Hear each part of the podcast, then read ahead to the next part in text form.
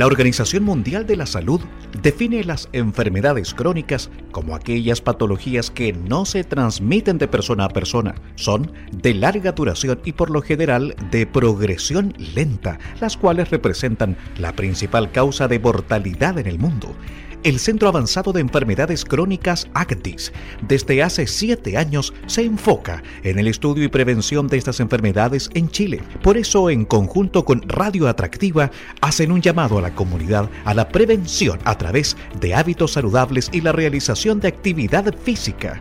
La salud es responsabilidad de cada individuo. Ya estamos con nuestros entrevistados ACDIS, 11 de la mañana y 4 minutos de este 15 de enero. Y voy a saludar rápidamente a Valentina Parra, académica de la Universidad de Chile e investigadora ACDIS, que nos está esperando hace un ratito ahí. Así que la saludo. Hola, ¿qué tal Valentina? Buenos días. Gracias por recibir nuestro llamado. ¿ah? Hola Ricardo, muy buenos días. Un placer estar nuevamente conversando contigo. Y para nosotros es un tremendo placer. Hoy día en la mañana lo conversábamos al inicio del matinal que íbamos a estar hablando con, contigo, con Valentina Parra, porque déjame decirte que es además un eh, enorme agrado saber que estoy hablando con quien fue reconocida el año 2018 como la científica joven del año por la Academia Chilena de Ciencias. Por lo tanto, imagínate para nosotros el tremendo orgullo. Así es que, bueno, felicitaciones por eso y gracias también por este tiempo con, con, con nosotros. Una súper agradable oportunidad estar conversando y contando mi experiencia desde la perspectiva de una mujer que ha desarrollado su carrera eh, como científica acá en Chile. Y no deja de ser, porque aquí hay historias. Estamos hablando que las mujeres han contribuido notablemente ¿no? a la ciencia desde sus inicios. Estamos hablando del estudio histórico, crítico, no sé, sociológico de, este asunto que se ha ido y que se ha vuelto una disciplina eh, académica eh, en, sí misma, porque ir involucrando a las mujeres en el campo de la medicina, sobre todo, que ha ocurrido en varias civilizaciones súper antiguas ya, ¿no? Incluso el, estudio de la filosofía natural, que estaba un poquito abierto a las damas, a las mujeres, en, desde la antigua Grecia que hay una historia potente con esto, pues, ¿eh? Sí, por supuesto. O sea, desde los tiempos más antiguos tenemos eh, antecedentes de cómo las mujeres han contribuido al desarrollo de la ciencia a nivel mundial, pero también desde eh, tiempos muy antiguos hemos observado cómo eh, hay una constante casi histórica de la invisibilización de estos trabajos. Entonces, creo que un rol importante que tenemos las científicas que hemos sido reconocidas de algún modo es rescatar esta información y transmitirla a nuestras congéneres y sobre todo a las niñas que tengan algún interés en dedicarse a la investigación, ya que sabemos que las niñas y los niños son, son científicos innatos desde las más tempranas edades. Sí, ¿cuándo nació? A propósito, es una, es una buena interrogante esa, ya que tú hablas desde la más temprana edad.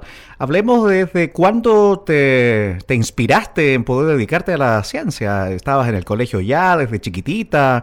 Eh, ¿Cuáles, en cierta forma, fueron los estímulos como para poder eh, eh, estar en ello?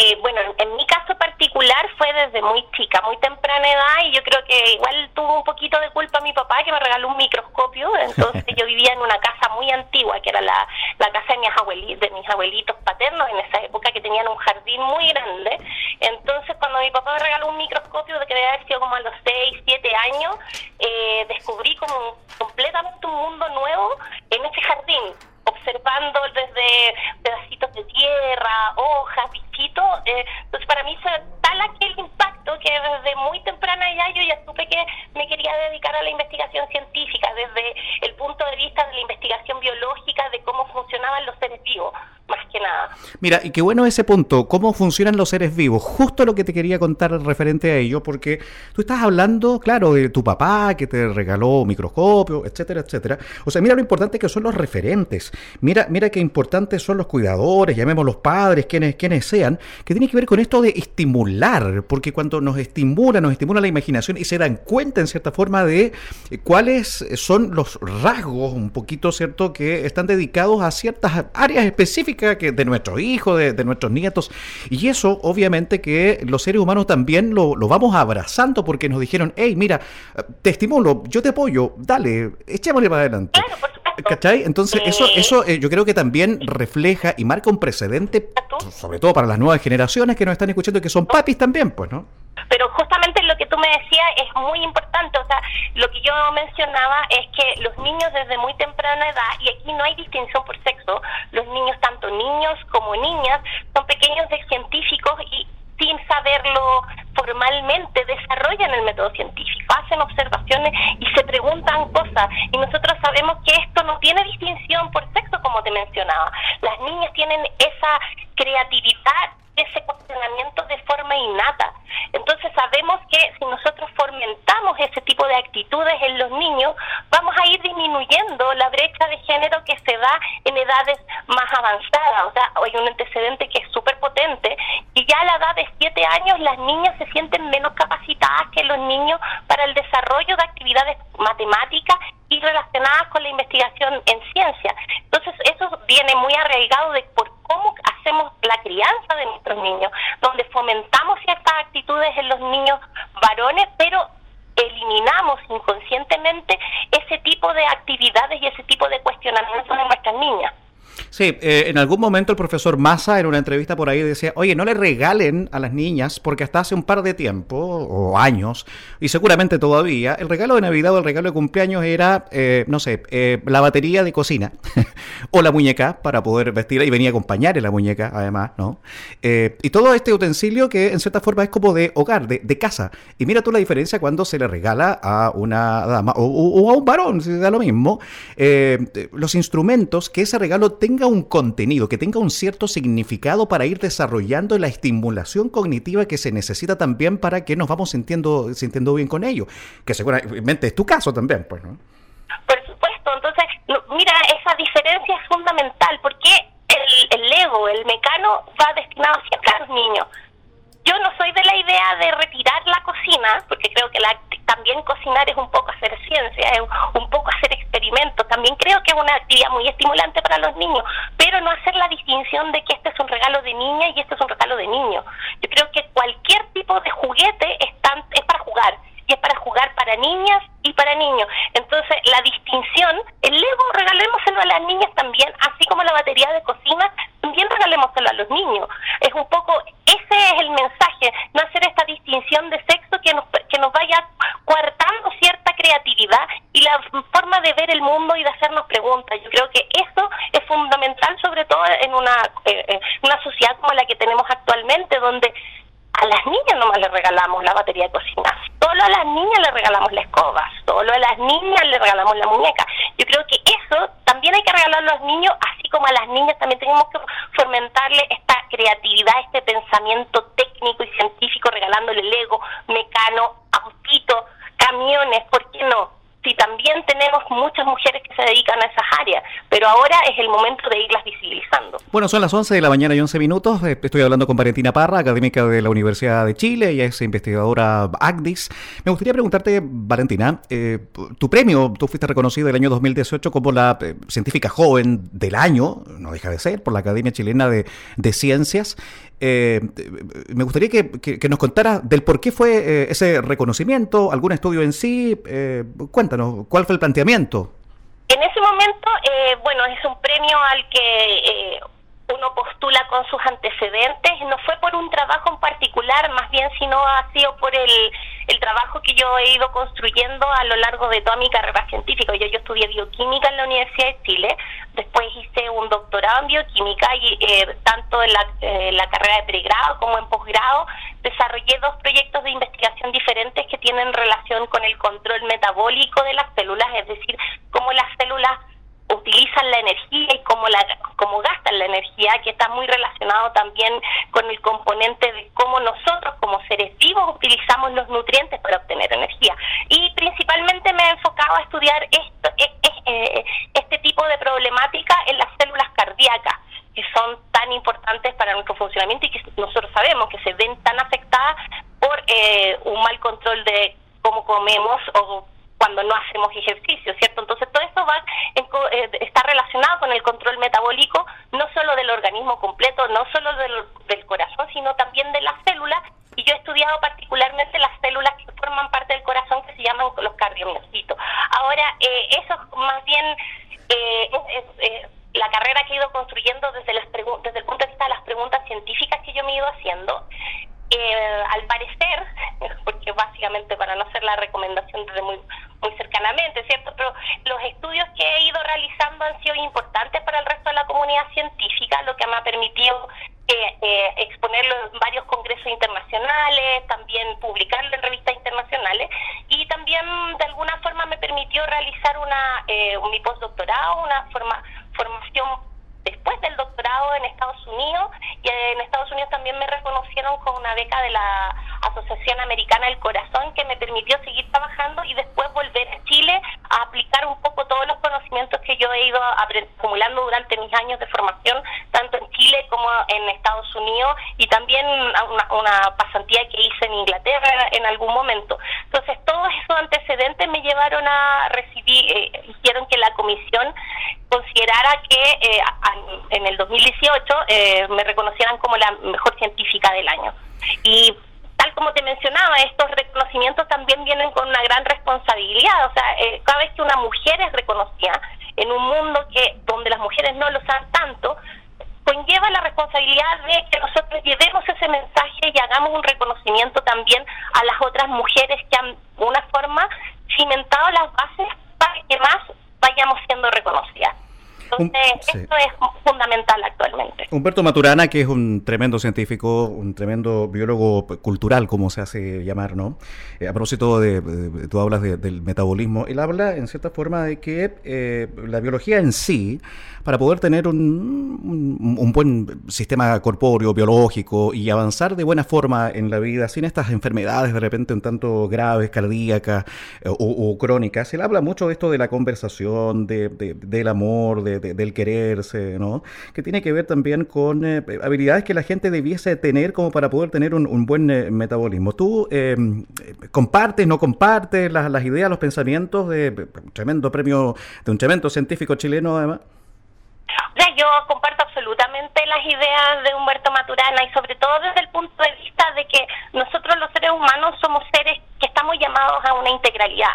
Entonces no sacamos nada, por así decirlo, con desarrollarnos completamente en, ciertos aspectos de nuestra vida y dejar de lado otros, como son los aspectos emocionales está más que reconocido actualmente que la emocionalidad tiene un rol fundamental incluso en el control de nuestros órganos más internos. La microbiota, por ejemplo, que actualmente ha estado muy de moda, que son todos estos eh, organismos eh, micro, eh, eh, organismos muy pequeños, ¿cierto? Que no, no vemos fácilmente, que tenemos que verlos por, eh, por microscopía, que son las bacterias que viven en nuestro intestino, son fuertemente afectadas por nuestras emociones hay vías vagales, vías del sistema nervioso autónomo que las afectan y de alguna forma también controlan cómo nosotros nos vamos sintiendo y el desarrollo de algunas enfermedades. Entonces, todo esto, la emocionalidad, el desarrollo cognitivo, está en un constante equilibrio que nos permite de alguna forma constituirnos cuando nosotros estamos bien como seres humanos integrales.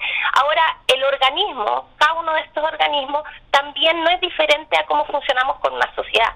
Y en la sociedad también necesitamos llegar a esos equilibrios, en donde también seamos capaces de reconocer cada uno de los actores que forman parte de la sociedad. O sea, es una visión más macro, un organismo y ahora una sociedad. Y en la sociedad justamente es el llamado y porque también me ha interesado hoy día conversar contigo, Ricardo, es que tenemos que reconocer a todos nuestros actores y las mujeres son un actor muy importante y sobre todo desde el punto que a mí me llama más por la, por la pasión que tengo y por donde me, me, he dedicado, que es en la ciencia. Entonces, el haber invisibilizado por tanto tiempo el trabajo de tantas mujeres científicas es lo mismo que si en un organismo nosotros invisibilizáramos una parte importante de nuestro desarrollo, como la emocionalidad. Entonces, tanto en el organismo todos los actores tienen que eh, funcionar de forma concertada, como en la sociedad todos los actores también lo tienen que hacer y ser escuchados. Entonces las voces de las mujeres, ya sea en ciencia, ya sea ahora por los,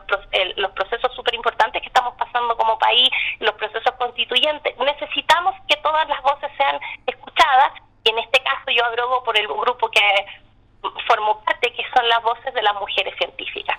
Bueno, hubo una crítica el año pasado, el año 2020, el famoso 2020 que ya ha quedado en la historia, referente a la cantidad de lucas, de plata, de recursos que se le está entregando en el país a la ciencia. Y me parece que quedaron como en ascuas, como que no quedaron muy conformes ustedes con la cantidad de recursos que se le está entregando a la ciencia en este país. ¿Qué opinas tú de eso? Chile todavía es un país en donde los recursos que se dirigen a la ciencia son bastante bajos en comparación a otros países con los cuales nos encanta compararnos, que son como los, los países de la OCDE, ¿cierto? Ahora eh, son bajos, siguen siendo bajos, y eso por, por supuesto que atenta directamente con el desarrollo de nuevas voces y miradas desde el punto de la desde el punto de vista de la investigación. Actualmente hay mm, eh, tenemos mujeres que están interesándose por la carrera científica y que las cuales históricamente eh, más retrasadas por un tema cultural como el que conversábamos en un inicio, desde que ah, hay muchas menos niñas que se les incentiva a participar de estas carreras, que se les incentiva la creatividad y la búsqueda de preguntas innatas en la infancia. Pero desde el momento que tenemos que hay más interés, que hay más mujeres tratando de insertarse en este mundo, por supuesto el tener una baja inversión eh, en ciencia afecta en una mayor medida siempre a los grupos que son subrepresentados. Entonces, uno de los grupos que más afectados se ha visto porque está recién sumándose a esta carrera es justamente el grupo de las mujeres científicas más jóvenes. Es por esto que es tan importante también hacer este tipo de reconocimientos a la carrera de científicas que han sido destacadas y a la carrera de científicas destacadas, destacadas jóvenes, porque así, de alguna forma, vamos llamando la atención de las autoridades, de nuestros políticos, de la misma sociedad, trabajo de estas mujeres es importante. Y ahí yo te quería comentar que justamente como eh, centro de estudios, ah, de, centro de estudios de enfermedades crónicas, y también como una iniciativa del PAR Explora, eh, región metropolitana norte. Tenemos una actividad actualmente que está en las estaciones de Metro de Santiago, pero también es una aplicación móvil que todo el mundo puede visitar, en donde estamos destacando a 12 mujeres chilenas destacadas, valga la redundancia, para informarles de qué están haciendo mujeres que han sido consolidadas en la carrera científica y mujeres jóvenes que están entrando de forma muy fuerte y de forma muy importante a trabajar en ciencia aquí en Chile. Entonces, una actividad que se llama, una iniciativa que se llama Igualmente Sabia y que yo dejo a todo el mundo invitado a visitarla, la pueden visitar en el Metro de Santiago, en varias estaciones, pero también en una aplicación móvil donde pueden ver completa, la exposición completa en 3D y la pueden buscar como igualmente sad, eh, igualmente eh, sabia para explorar región metropolitana norte y la van a encontrar. Entonces, justamente este tipo de iniciativas lleva a lo que hemos estado conversando, a destacar el trabajo de mujeres que han sido consolidadas y de también de mujeres jóvenes que quieren ingresar al mundo de la ciencia y que de alguna forma nosotros estamos haciendo un llamado de atención a la sociedad, de que el trabajo de estas mujeres es sumamente importante, sumamente eh, eh, importante para el desarrollo también de Chile. tenemos mujeres que trabajan destacadas en esta exposición que trabajan en, la, en geología, otras mujeres que trabajan en el desarrollo de aplicaciones móviles, por ejemplo, para dar aviso cuando hay terremotos, tsunamis. Tenemos otras mujeres que se dedican a la astronomía, mujeres que han sido destacadas desde el área biológica. Entonces, si tú vas llamando de a poco la atención en la sociedad, hay una presión hacia nuestras autoridades y hay una presión también que empieza a surgir desde las mismas bases por realizar una inversión en un área que sabemos que es muy buena. La ciencia en Chile es muy buena, pero todavía tenemos muy pocos recursos y al tener pocos recursos, al no estar, al ser tan los grupos más, eh, más perjudicados en ese sentido son los grupos que han sido históricamente subrepresentados porque es muy difícil entrar a la carrera. Entonces, para las mujeres científicas jóvenes es difícil. Si nosotros hacemos este tipo de iniciativas justamente también un poco para eso, para concientizar a la sociedad y a la gente en general de que aquí hay muy buena ciencia y hay muy buena ciencia también hecha por mujeres. Y es muy bueno escuchar también, eh, claro, liderazgos, el caso tuyo, para las nuevas generaciones que nos están escuchando. Además era una época, para contextualizar, una época de COVID, una época de pandemia, donde, claro, está la posibilidad hoy de, hacerse la pregunta, ¿qué hacer eh, en el encierro, no? Y claro, ahí viene esto de la investigación, de buscar, del pensamiento crítico, en decir, no estoy de acuerdo con esto, voy a ir más allá y voy a cruzar un poquito el límite de lo que a lo mejor un autor de un libro o algo me dice o me expresa. que es un poquito la crítica también de repente en las universidades, ¿no? Que como que los referentes eh, de pedagogía te dicen o te apuntan a que tienes que prácticamente quedarte con lo que te dice un autor de tal característica. Por lo tanto, yo creo que es muy importante pasar esa barrera para ir más allá y para ir creando nueva investigación, para ir marcando precedentes y ir dejando algo a las nuevas generaciones también, pues, ¿no? O sea, e, e, este, e, este es un tema fundamental desde el punto de vista científico. O sea, yo además me siento muy identificada con lo que tú dices. Yo soy docente, académica, profesora de la Facultad de Ciencias Químicas y Farmacéuticas de la Universidad de Chile. Y por supuesto, yo no, no, no quiero que todo sean, que todo el mundo sea científico, por así decirlo, con el que vaya a ser todo el mundo se dedique a hacer experimentos no, es posible, ¿cierto? Hay, gente que tiene diferentes habilidades, diferentes inquietudes, y en la sociedad, tal como decíamos, todos los actores son importantes, entonces todas esas diferentes habilidades e inquietudes son bienvenidas. Entonces, a tener criterio. Criterio de, por ejemplo, actualmente estamos en un momento de pandemia que ha sido muy duro para nuestro país y estamos llenos también de noticias por todos lados, muchas noticias falsas. Entonces, si tú desarrollas un pensamiento crítico en base a criterios científicos, eres estás mucho más capacitado para entender información que ha sido tan crucial en este, el manejo de esta pandemia y también entender cuándo una información es falsa o está tratando de manipularte. Entonces, el desarrollo del criterio científico, del pensamiento científico, es fundamental para que nosotros como seres humanos nos demos cuenta de cuál información es la que tiene un peso real, cuál no. Y en situaciones de gran estrés como la que estamos viviendo ahora, saber informarme de las fuentes. Valentina Parra, reconocida el año 2018 como la científica joven del año por la Academia Chilena de Ciencias y ha conversado con Radio Atractiva FM Los Lagos acá en el sur de Chile, en nuestra región. Te agradezco enormemente eh, el tiempo, este espacio, por esta conversación, esta grata conversación y esta pedagogía que entregamos también a nuestros auditores. De eso se trata la comunicación, ¿no? Muchas gracias, Valentina. Un buen fin de semana. ¿ah? Buen fin de semana para ti y muchas gracias por la invitación. El Centro Avanzado de Enfermedades Crónicas ACTIS y Radio Atractiva FM te invitan a poner en práctica estas sencillas recomendaciones para tener una mejor calidad y cantidad de vida. Practica actividad física constantemente, aliméntate de manera saludable y evita fumar e ingerir alcohol. Pequeños pasos nos llevan a grandes resultados. Comienza hoy y sé un embajador de los hábitos saludables.